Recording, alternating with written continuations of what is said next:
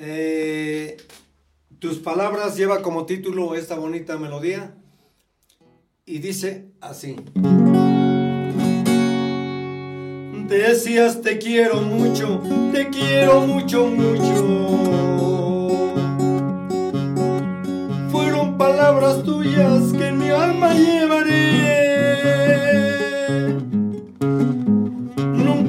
Dijiste te amo, según tú no sentías, y ahora estoy sufriendo, mi corazón también. Palabras de tus labios que yo grabé en mi mente. Palabras dulces tuyas que nunca olvidaré. Así pasen los años y yo me encuentro ausente. Bonitos tus recuerdos que siempre llevaré. Yo sí te quise mucho y ahora como te olvido que me enseñes, enséñame a olvidar. Enséñame a olvidar, así como tú sabes, enséñame a vivir, vivir sin un amor. Enséñame el camino, el camino del olvido. Para tomar mi rumbo y alejarme de ti. que conserves pa' siempre mi cariño, por lejos que me vaya, en tu mente viviré. No olvides mis palabras, no las olvides nunca.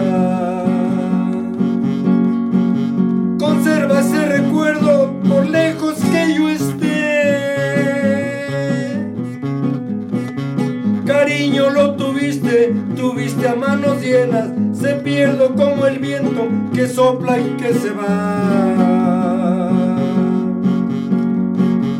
Enséñame el camino, el camino del olvido. Para tomar mi rumbo y alejarme de ti. Te pido que conserves, conserves mi cariño.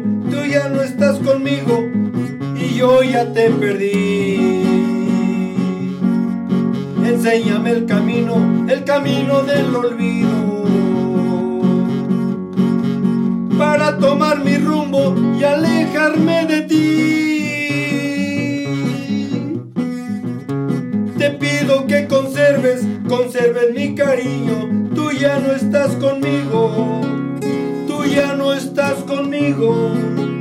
Yo sé yo sé que te perdí. Gracias. Miguel de Cervantes Saavedra nació en Alcalá de Henares el 29 de septiembre de 1547. Murió en Madrid el 22 de abril de 1616. Escritor reconocido a nivel mundial, es el autor del Quijote, el libro más editado y traducido de la historia después de la Biblia. Infancia y juventud hijo del practicante Rodrigo de Cervantes y de Leonor de Cortinas. Miguel de Cervantes tuvo cinco hermanos. Su padre siempre se vio ahogado por las deudas, por lo que viajó de Madrid a Valladolid, Córdoba y Sevilla. Si se tienen datos de que en 1566 ya se instaló en Madrid con su familia, dos años después se fecha la primera manifestación literaria conocida del escritor, dos poemas dedicados a la reina Isabel de Valois esposa de Felipe II tras su muerte. En 1569 hay documentada una orden de arresto emitida por Felipe II contra un Miguel de Cervantes, aunque no hay evidencia de que se trata del escritor. Si efectivamente fuese, explicaría por qué se trasladó a Roma en diciembre de ese mismo año de Italia a cautivo en Argel. En 1569 sirvió a Guillaume Aquiva, que un, año más tarde se convirtió en cardenal. Lo siguió por Italia hasta que se aisló a los tercios y embarcó en la galera marquesa. El 7 de octubre de 1571 participó en la batalla de Lepanto. Lucharon contra cristianos dirigidos por Juan de Austria contra otomanos. En esta batalla, tres balas lo alcanzaron, dos en el pecho y una en la mano izquierda, que le reduce la movilidad. A partir de este momento se le apodó como el Banco de Lepanto, aunque no fuera realmente manco. Tras unos meses hospitalizado en Messina, Sicilia, volvió a los tercios en 1572. Navegó y batalló en Avarino, Corfu, Biserta y Túnez. Después recorrió ciudades italianas como Sicilia, Cerdeña, Genova, Nápoles, donde se estableció durante dos años.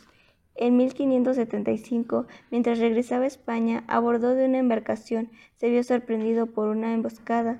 Cervantes y su hermano Rodrigo fueron apresados cerca, se cree que de la Costa Brava, y trasladados a Argel. Al llevar cartas de recomendación de Juan de Austria y el duque de Ceso, los captores pensaron que Cervantes era una persona importante. Creyeron que podía conseguir una buena suma de dinero con su rescate. Intentó huir hasta en un cuarto de ocasiones, todas ellas frustradas. Estuvo cautivo cinco años hasta que el fray Juan Gil pagó los 500 escudos que se exigían por el rescate. Fue liberado en septiembre de 1580 y pudo regresar en España en octubre. Hemos escuchado, amigos de Radio Mazagua Minajo, una primera parte de la biografía de don Miguel de Cervantes Saavedra, el caballero de la triste figura en voz de Marisa Segundo Romero. Estamos en un espacio nuevamente aquí del Museo Doctora Diana Laura Casas Nolasco, en el cual hemos, estamos compartiendo esta escenografía con motivo del descubrimiento de América del 12 de octubre de 1492.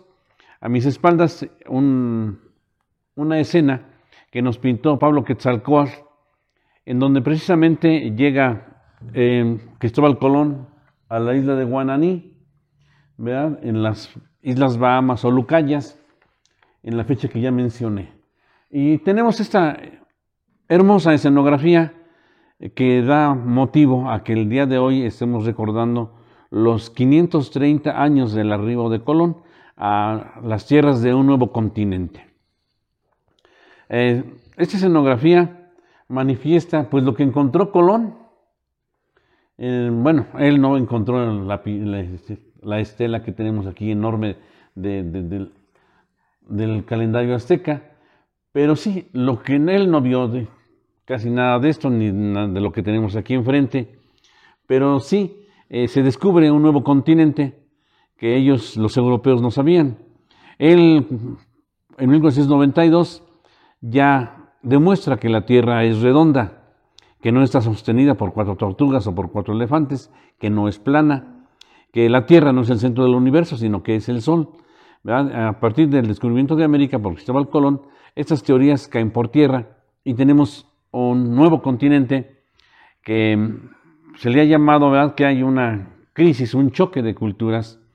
En sí, las culturas americanas estaban igual, a la par o quizás más elevadas que los occidentales europeos.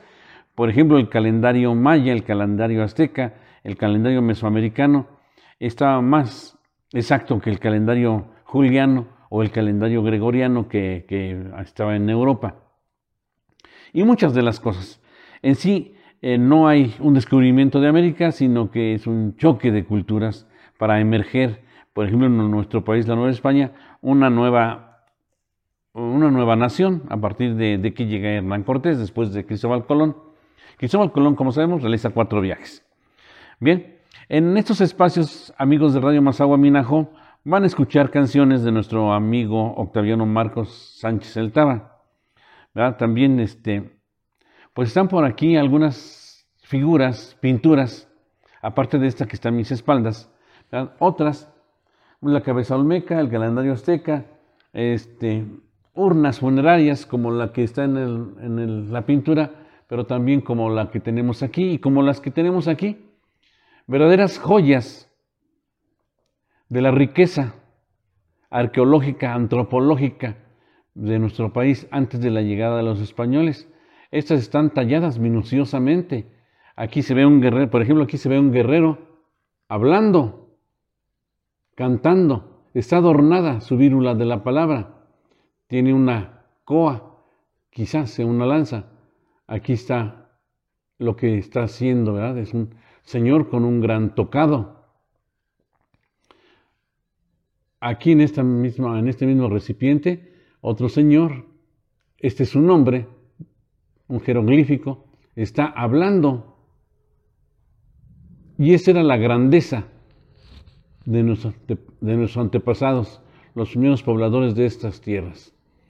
El lugar de donde se obtienen estas vasijas, eh, estos elementos, es una producción que se lleva como ofrenda, que se lleva como tributo a los aztecas, a los mexicas allá en México, Tenochtitlan. Estas son de estas tierras del norte del Estado de México hoy, las piezas que ustedes están observando.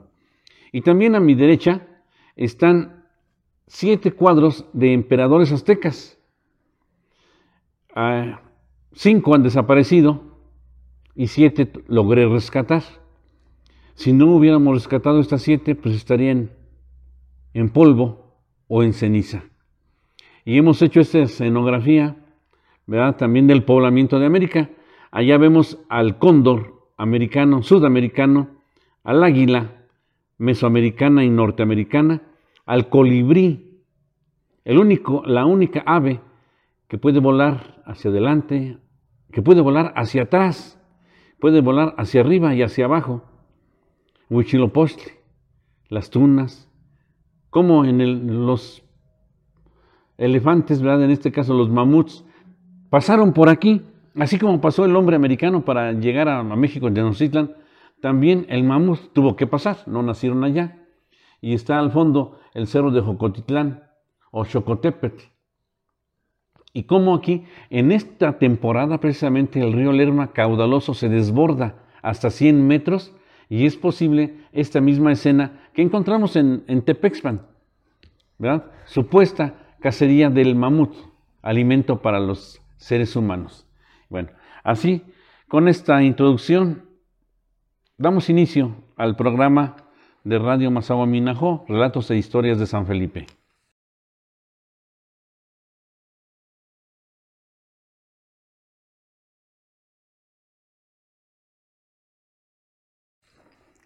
Septuagésimo quinto programa de Relatos e Historias de San Felipe, del profesor Miguel Ángel Nolasco Álvarez, cronista municipal vitalicio de San Felipe del Progreso, Estado de México. Nuestros mejores deseos de que esta tercera semana de octubre estemos felices, en que este mes tendremos cinco sábados y cinco domingos, algo pocas veces repetible en este tiempo. Saludos a todos los cibernautas de los medios de comunicación de este siglo XXI. Amigos de Radio Mazagua Minajo, los saludamos desde esta cabina de expresión histórica y cultural. Sus amigos Oscar Marcial en controles de audio y video, Kena Campos Nolasco en la conducción, Maritza Alejandro II Romero en la lectura de la biografía de Don Miguel de Cervantes Saavedra y el profesor Miguel Ángel Nolasco en las efemérides.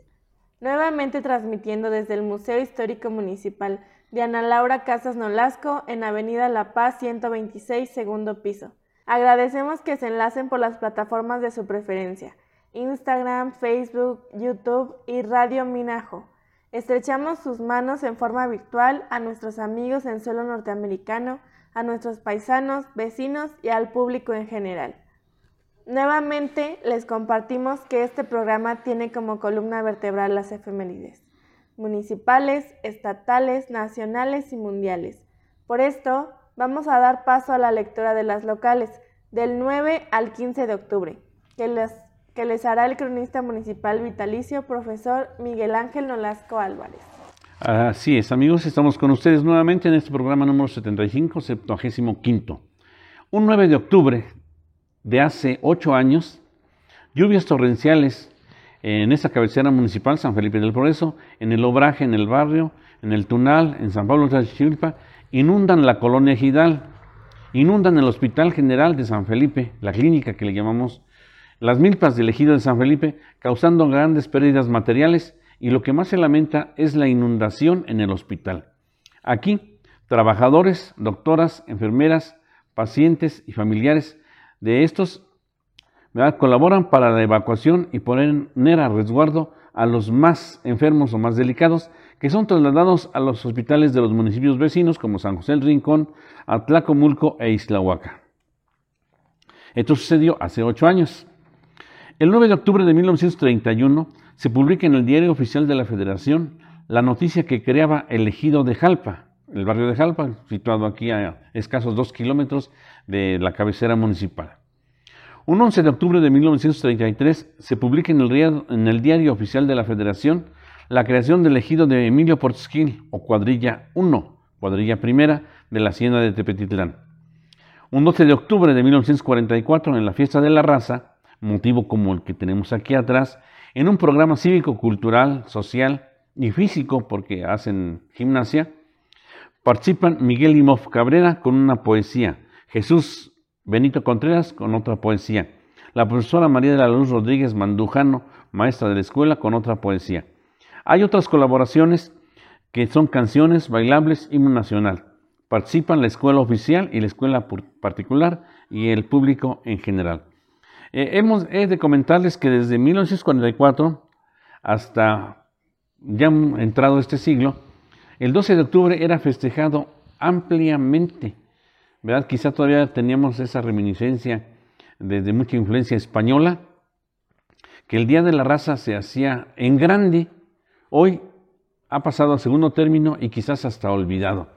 Tanto que hace años, como sabemos, en la capital de nuestro país, en la Ciudad de México, este, huestes vandálicas este, tiraron la, estatua de Colón. Em, aquí en San Felipe no tenemos una estatua ni tenemos calle que recuerde al navegante genovés, pero sí, pero sí hacíamos loas a Cristóbal Colón desde 1944 y hasta donde yo estudié primaria, secundaria eh, normal, el Día de la Raza era un día festivo en general. Un 13 de octubre de 1545 se otorga merced de un herido de molino de pan a Juan de Burgos por el virrey don Antonio de Mendoza en su estancia de Tepetitlán. Entonces Tepetitlán es concedida como estancia desde 1542 herido de molino es una concesión ah, de agua para que hizo el rey para que en esta estancia de Tepetitlán pudiera funcionar un obraje. El 13 de octubre de 1877, mediante decreto número 51 de la legislatura local, se eleva al rango de villa a San Felipe del Progreso. Antes era el pueblo de San Felipe del Obraje. El presidente municipal era don Alejo Marquina. El diputado local era el señor don José María Rojas, dueño de la hacienda de Flor de María. El gobernador era el coronel Juan Nepomuceno Mirafuentes, oriundo de Capuluac, Estado de México. El festejo o el anuncio se dará hasta el 20 de diciembre de ese mismo año, 1877. Se, fue comunicando vía cordillera a las haciendas del municipio y citando a sus dueños o encargados para asistir ese día a la nueva villa. Hoy ya no es villa de San Felipe del Progreso, ya es ciudad o pueblo con encanto. Entonces, quién sabe qué se vaya a festejar para el 13 de octubre de 2022. Porque no se puede decir que, que sigamos siendo niños. Miguel Nolasco salió de, la primaria, se fue a la secundaria, dejó de ser niño, dejó de ser adolescente, después eh, se hace maestro, después se hace cronista entonces decir, eres niño, Miguel, pues ya no. Entonces lo mismo puede pasar aquí con nuestra villa de San Felipe, que ya no es villa, es ciudad y pueblo con encanto. El 13 de octubre de 1902, San Felipe del Progreso pasa a formar parte del distrito político, judicial y rentístico de Islahuaca, junto con San Bartolo Morelos, municipios vecinos, Jiquipilco, Jocotitlán y el mismo municipio de Islahuaca. Hoy esto ha quedado superado. Hay distritos judiciales de cuantía menor, distritos este, judiciales familiares, civiles, penales, hay distritos electorales, regiones económicas. El 15 de octubre de 1940 se publica en el Diario Oficial de la Federación la noticia de la creación del ejido de Tlachichilpa. Se afectó a la Hacienda de la Luz del Gobierno del Estado de México con 200 hectáreas de monte y se expidieron 31 certificados de derechos agrarios. Amigos de Radio Mazagua Minajo, enseguida les vamos a compartir una segunda parte de la biografía de don Miguel de Cervantes Saavedra, la máxima gloria de las letras españolas, en voz de Maritza Segundo Romero. Su regreso. En su regreso al reino de España, Cervantes encontró un país distinto al que dejó, aprovechando que batalló como tercio, quiso que colocaran en algún puesto. Sin embargo, esto solo le valió para que lo enviaran a un mes a Orán. En 1582 escribió el Consejo de las Indias para trasladarse a América a trabajar. Su petición lamentablemente no fue atendida y se quedó en España. Durante estos años, Miguel de Cervantes escribió su primera obra conocida, La Galatea. Se fecha en 1581, aunque fue publicada en 1585 en Alcalá de Henares. En septiembre de 1584 viajó hasta Quivías para encargarse de la publicación del poemario de un amigo fallecido. Tres meses después se casó con la joven Catalina de Salazar y Palacios en la misma localidad toledana. No se tiene constancia de si tuvieron una relación previa. Dos años después, Cervantes comenzó su aventura por Andalucía. Durante estos años consiguió diversos empleos y recorrió buena parte de la provincia. En 1594 trabajó como recaudador de impuestos atrasados. En 1597 se le acusó de haber recaudado más dinero del debido o de atrasarse con los pagos. Por este motivo, Miguel de Cervantes pasó unos tres meses en la cárcel real de Sevilla. En el prólogo de Don Quijote de la Mancha se da a entender que Cervantes empezó a escribirlo en la cárcel, o al menos tuvo la idea.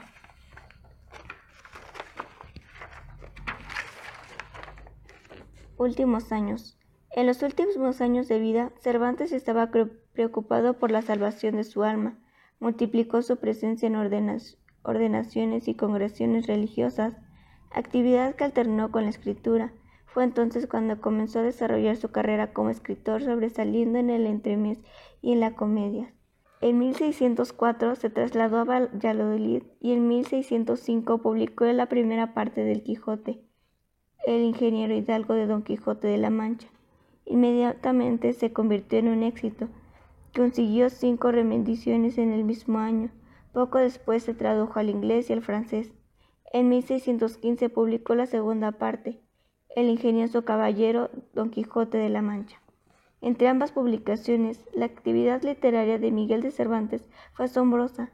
Novelas em, ejemplares en 1613, El coloquio de los perros, Rinconete y Cortadillo, El amante liberal, ocho comedias y ocho entremeses nuevos nunca representados en 1616 y un largo, etc. Fallecimiento. Miguel de Cervantes. Enfermó de diabetes, murió el 22 de abril de 1616 en Madrid y fue enterrado al día siguiente. La celebración del Día del Libro el 23 de abril ha extendido erróneamente la creencia de que la fecha de su muerte fue ese día.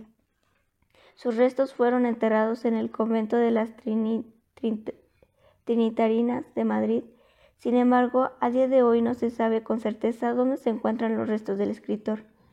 Miguel de Cervantes se ha convertido en uno de los máximos exponentes de la, de la cultura de nuestro país, dentro y fuera de nuestras fronteras.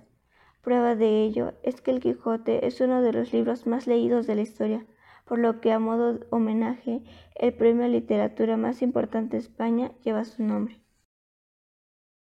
Esta canción lleva como título Mi barrio. Pues espero que les guste. Es para ustedes y dice así.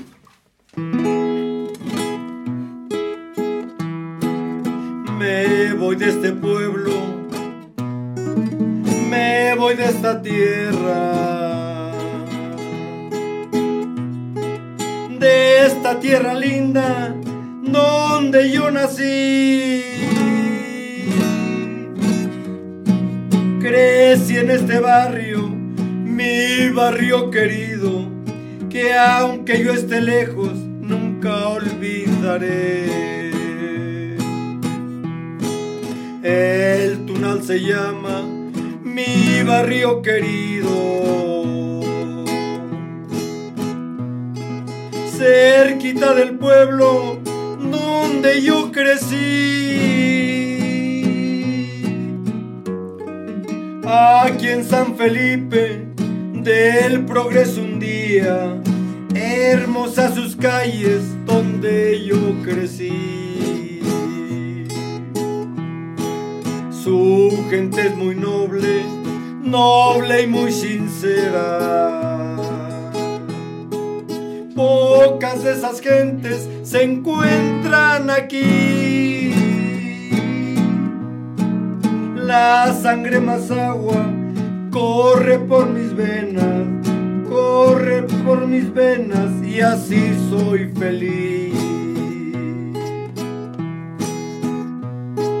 Si muero muy lejos, guarden mi recuerdo. Ténganme en su mente, ya no estoy aquí. Si algún día platican de mí a la distancia, platiquen bonitos recuerdos de mí. Aunque fueron pocos los momentos gratos. Guárdenme en su mente para recordar su amigo el Taba, fiel y muy sincero, que aunque sin dinero la pudo brincar. Si muero muy lejos del barrio querido. Ténganme en su mente, ya no estoy aquí. Algún día comentan de mí a la distancia, recuerdos bonitos platiquen de mí.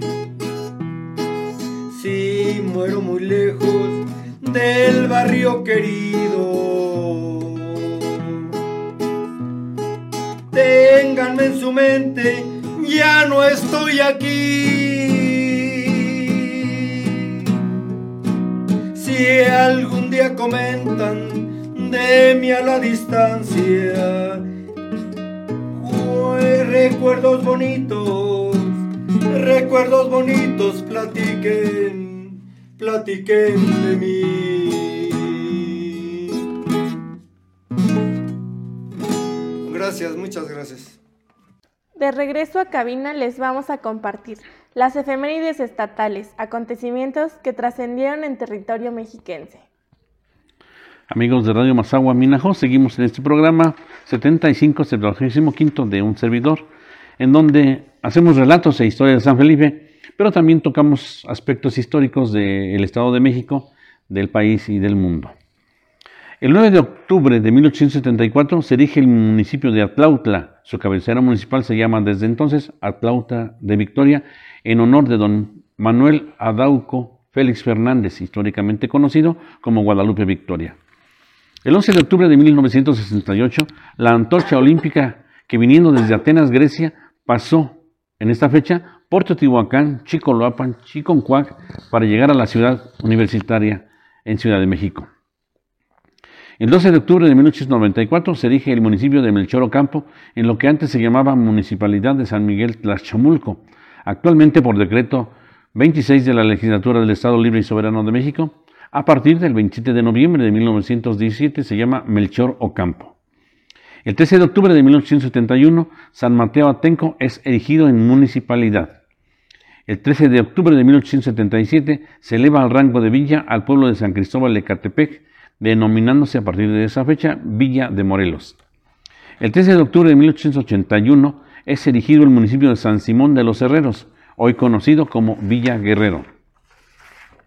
Ya dije esto siguiente, el 3 de octubre de 1877, el antes pueblo de San Felipe del Obraje es elevado a la categoría de villa, ahora con el nombre de San Felipe del Progreso con el que se le conoce. El 13 de octubre de 1882, el pueblo de Teotihuacán es elevado a la categoría de villa, agregándosele el apellido de Arista, en honor a don Mariano Arista. El 13 de octubre de 1900 es inaugurado el monumento a Cristóbal Colón en la avenida que los mexiquenses conocemos como Paseo Colón. Lo inauguró el presidente Porfirio Díaz. Y este, este monumento lo conocemos todos los mexiquenses, casi todos los mexiquenses, a Cristóbal Colón. El 14 de octubre de 1824 se erigió en esta fecha el municipio de Chimalhuacán. El 14 de octubre de 1956, Santo Tomás el Viejo sufrió una inundación. Ocasionó la fundación de un nuevo poblado, ahora con el nombre de Santo Tomás de los Plátanos. El 15 de octubre de 1830, Toluca se convirtió en la cuarta ciudad y definitiva del capital del Estado de México. Antes habían sido la propia Ciudad de México, Tlalpan, Texcoco, y el oro va a ser momentáneamente durante la invasión francesa con el gobernador Manuel Somera y Piña. El 15 de octubre de 1848 se concede al pueblo de Metepec el título, de villa, hoy es pueblo mágico. El 15 de octubre de 1874 fue declarada la elección del municipio de Rayón, mediante decreto número 56 de la legislatura local. El 15 de octubre se erige el municipio Zumpahuacán. El 15 de octubre de 1891 se segrega el pueblo de Tonanitla de la municipalidad de Nestlalpan en el sitio de Zumpango y se erige en el, el municipio con el nombre de Plutarco González. Hoy Tonanitla ha vuelto a ser municipio. El 15 de octubre de 1902, el oro recibió la categoría de distrito político, judicial y rentístico con la denominación de El Oro de Hidalgo. El 15 de octubre de 1990 se eleva a la categoría política de villa al pueblo de Xalatlaco. Amigos de Radio Mazagua Minajo, seguimos en el programa 75, 75 de Relatos e Historias de San Felipe del profesor, profesor Miguel Ángel Nolasco Álvarez cronista municipal vitalicio de nuestro municipio. Vamos a compartirles ahora, estimados oyentes y videntes, una poesía sobre el Che Ernesto Guevara de la Serna. Funeral por Che Guevara, por Vicente Alexander. Cómo es ancha y larga popular. ¿Quién mueve las sombras no verdes? Tranquilas las hojas que huelen.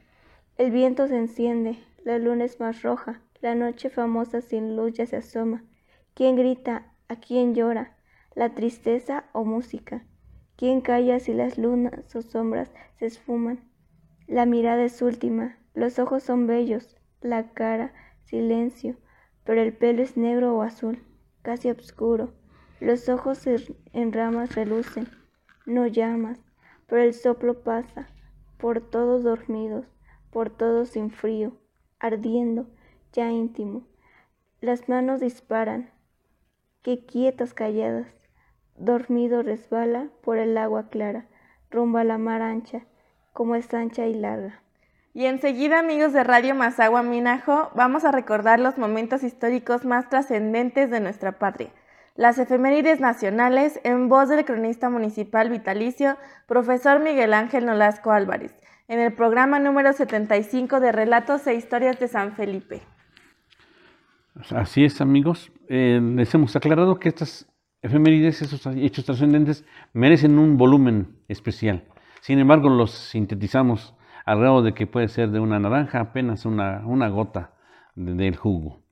El 9 de octubre de 1809 muere Fray Melchor de Talamantes, precursor ideológico de la independencia de México, ahorcado en las mazmorras de la Inquisición. El 9 de octubre de 1830 nace, don Ignacio L. Vallarta, jurista y político jalisciense. El 10 de octubre de 1824 toma posesión como primer presidente de México Manuel Adauco Félix Fernández, históricamente conocido como Guadalupe Victoria, el primer presidente de México. Un 10 de octubre de 1913 es disuelta la Cámara de Diputados y encarcelados varios de sus miembros, los que no simpatizaban con el presidente espurio Victoriano Huerta. El 10 de octubre de 1914 se inician las sesiones de la Soberana Convención de Aguascalientes en, plena revolución. Se ponen de acuerdo los jefes que tengan mandos arriba de mil soldados y se reúnen para ponerse de acuerdo en cómo va a ser el país después de que Victoriano Huerta ya abandonó México. El 11 de octubre de 1923 se funda el Colegio Militar en la fortaleza de San Carlos en Perote, Veracruz. Ya hemos dicho, aquí atrás está la escena, el 12 de octubre de 1492, Cristóbal Colón llega a la isla de Guananí, en las Bahamas, creyendo siempre, aún en su cuarto viaje, que había llegado a las Indias Occidentales, Catay y Zipango, China, India y Japón. El 12 de octubre de 1968 se inaugura la decimonovena Olimpiada de los Tiempos Modernos en el Estadio Olímpico de Ciudad Universitaria en la Ciudad de México. El 13 de octubre de 1955 muere don Manuel Ávila Camacho, el presidente caballero, el primer presidente civil que tuvo México. Ocupó la primera magistratura del país de 1940 a 1946. Un 14 de octubre de 1970 se promulga una ley de amnistía en favor de los individuos que sirvieron al imperio y a la intervención francesa. El 14 de octubre de 1914, la, la Convención de Aguascalientes se declara soberana. El 15 de octubre de 1911 se celebran elecciones para ocupar el puesto de presidente de la República. Obtiene el triunfo Francisco y Madero sin objeciones. Esta canción lleva como título Tu camino, tu camino, perdón. Es muy bonita canción, espero que sea de su agrado. Y dice así.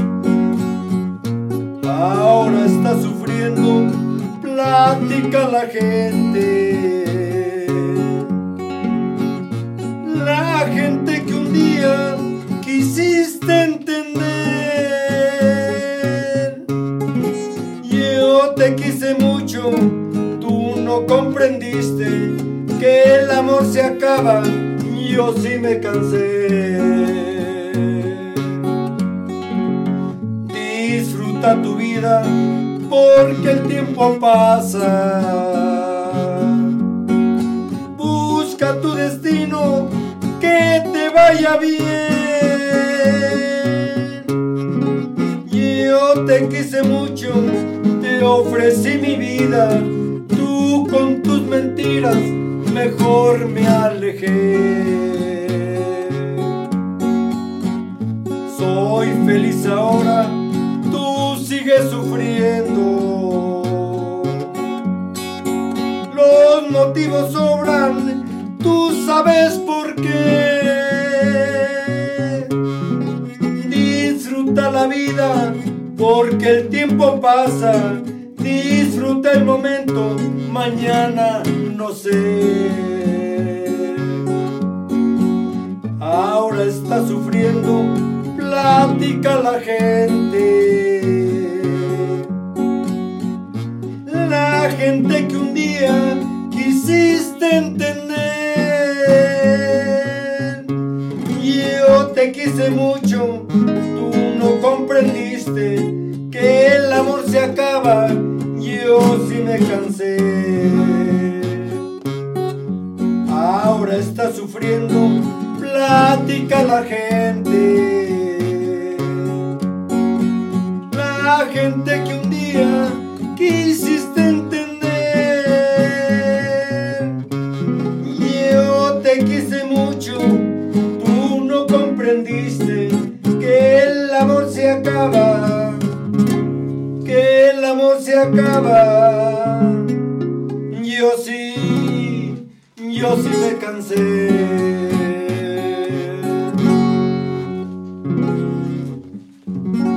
Gracias. Agradecemos nuevamente su atención, amigos de Radio Mazagua Minajo, para este su programa número 75 de Relatos e Historias de México, del cronista municipal profesor Miguel Ángel Nolasco Álvarez. A continuación vamos a escuchar las efemérides mundiales. ¿Qué sucedió en el mundo? Ya hemos escuchado qué sucedió en nuestro municipio en nuestro Estado de México y en nuestro país. Ahora en el mundo, en diferentes lugares del planeta, sucesos que cambiaron de raíz, el devenir, las costumbres, la idiosincrasia de los habitantes de algún lugar de nuestro mundo. Bien, cierto, y vuelvo a repetir, cada una de estas efemérides merece eh, enciclopedias completas, ¿eh? Y si no, pues vamos a ver. El 9 de octubre de 1238 se celebra la primera misa cristiana en Valencia, España. El 9 de octubre de 1547 es bautizado Miguel de Cervantes Saavedra, dramaturgo, literato, poeta, soldado español.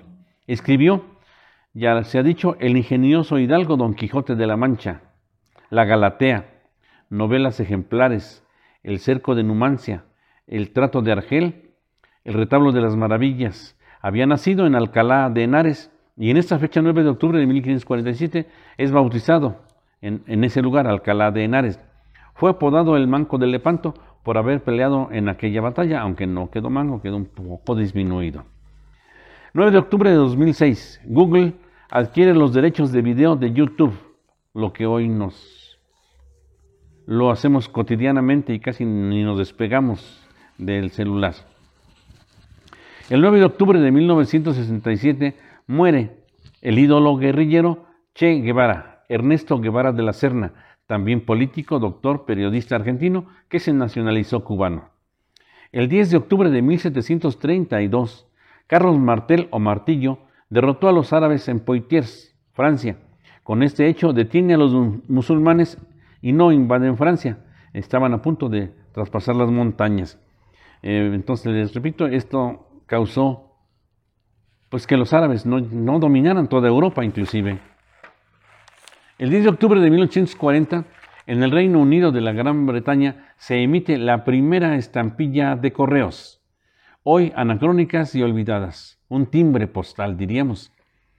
Ya no se usan y las nuevas generaciones, este millennium, pues no saben de a qué me estoy refiriendo cuando digo una, una estampilla o un timbre postal.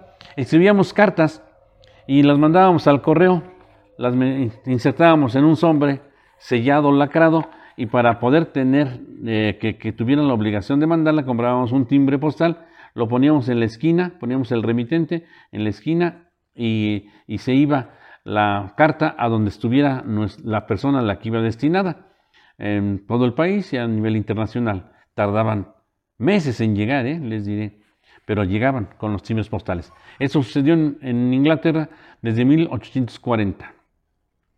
Un 11 de octubre de 1469 en Dueñas, España, se realiza una entrevista trascendental para la Nueva España, para México. La reina Isabel I de Castilla conoce al príncipe, al rey de Aragón, Fernando I. Deciden casarse y serán conocidos como los reyes católicos. Eh, la reina Isabel es la que le da la anuencia a Cristóbal Colón para venir a descubrir tierras nuevas. Un 11 de octubre de 1745 se descubre la botella de Leyden, el primer condensador eléctrico. Todavía en la actualidad decimos una pila para nuestros aparatos. Su inventor fue el sacerdote alemán Edward Jürgen von Kleist. Hoy las pilas ya son de, de selenio, de uranio y muy pequeñas. Ya tenemos luz solar. El 12 de octubre de 1492, hace 500 años, 530 años, Colón tocó tierras de nuestro continente. El 12 de octubre de 1535, el rey de España crea por cédula real o real despacho el virreinato de la Nueva España.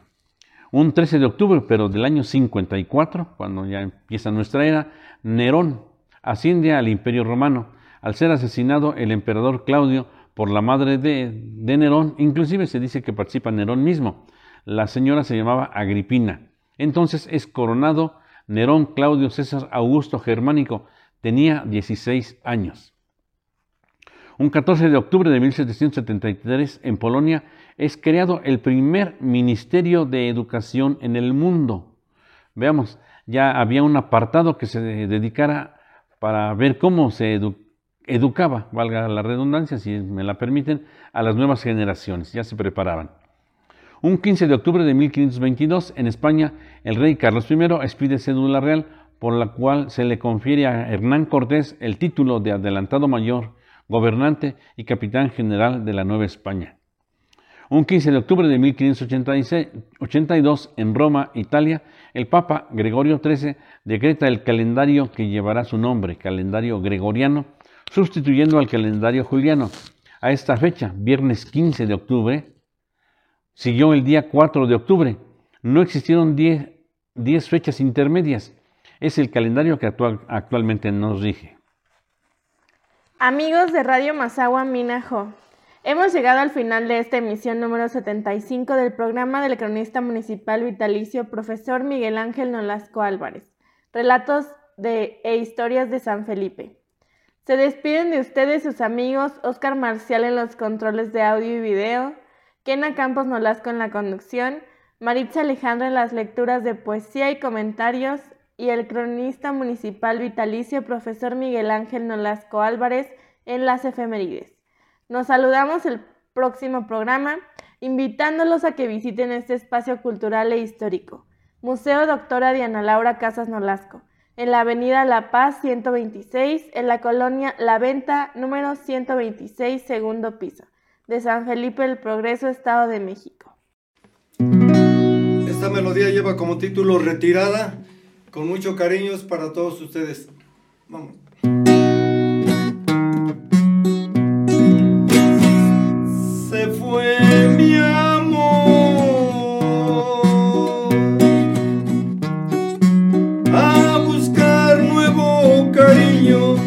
Del que aquí no encontró.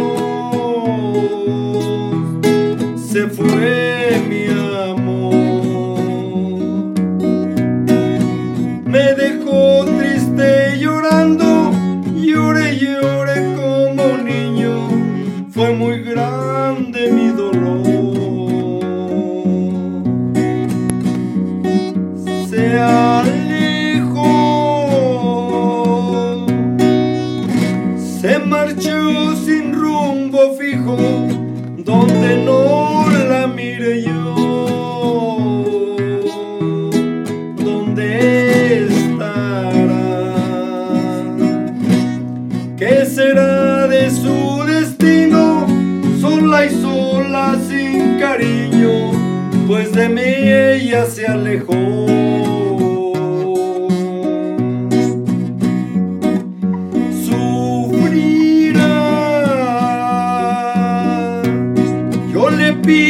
Dios del cielo que le dé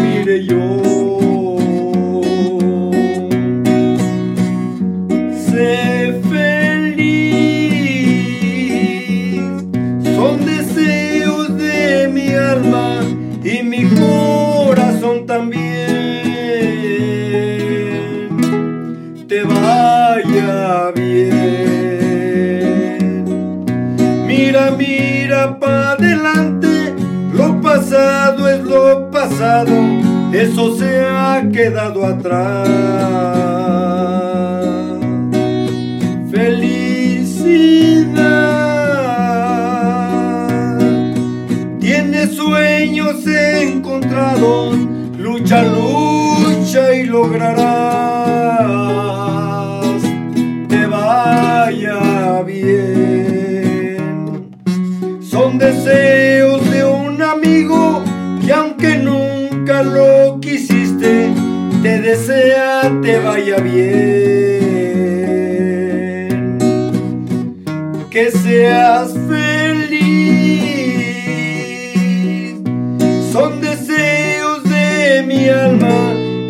corazón también. Te vaya bien. Mira, mira para adelante, lo pasado es lo pasado, eso se ha quedado atrás.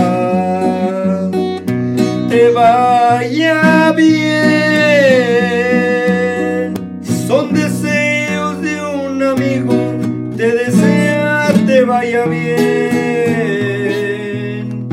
seas feliz. Son deseos de mi alma, son deseos de mi alma y mi corazón también.